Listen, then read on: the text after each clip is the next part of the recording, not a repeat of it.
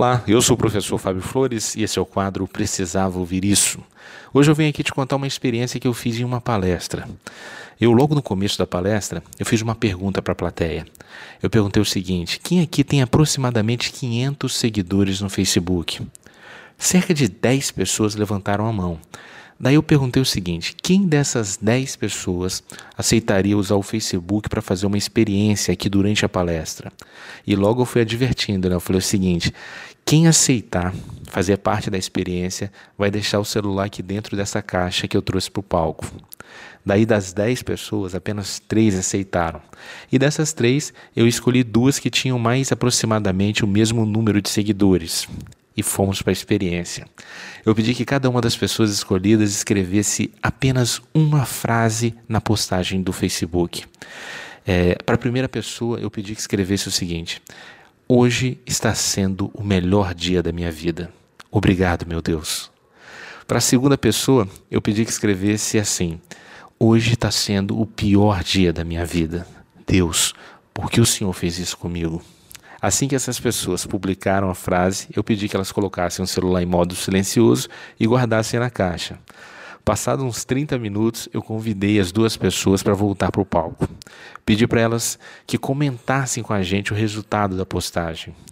As duas postagens eram praticamente iguais, não tinham foto, era apenas texto, foram postadas no, ao mesmo tempo e Adivinha qual postagem teve mais repercussão?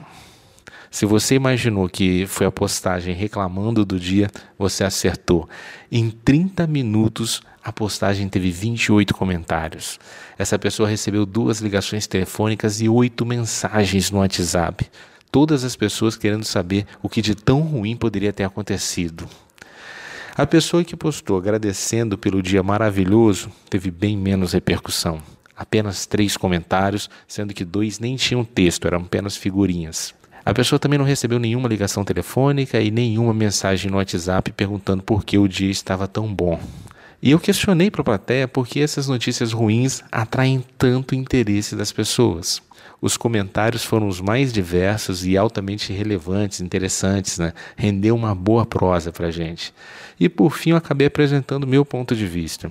Olha, eu acredito que algumas pessoas querem nos ver bem, mas não melhor que elas. Tom Jobim costumava dizer que no Brasil o sucesso é uma ofensa pessoal. Tem gente que acredita que as possibilidades de realização são escassas. Por isso, cada pessoa que se realiza estaria de alguma maneira tirando dela a possibilidade de se realizar também.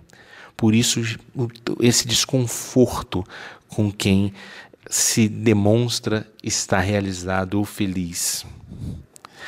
E eu comentei com eles também sobre esse ciclo vicioso que fez da rede social um muro das lamentações. Como as pessoas perceberam que reclamar dá mais ibope que elogiar ou agradecer, as postagens são uma avalanche de dor, sofrimento, indiretas, diretas e lamentações. Isso faz a gente acabar acreditando que o mundo está todo errado, está tudo ruim, o mundo está para acabar e é só desgraça. E acreditar nisso e repercutir esse tipo de conteúdo nubla a nossa capacidade de se encantar com a vida e de até mesmo merecer milagres, não é mesmo? E a pergunta que eu deixo para você é a seguinte: sua rede social é palco da sua gratidão ou da sua reclamação? Pensa nisso. Essa foi a dica de hoje. Se você acredita que mais alguém precisava ouvir isso, compartilhe essa mensagem. Se quiser conhecer mais dicas, procure no YouTube o canal Precisava Ouvir Isso. Um forte abraço e até. Até a sua vitória.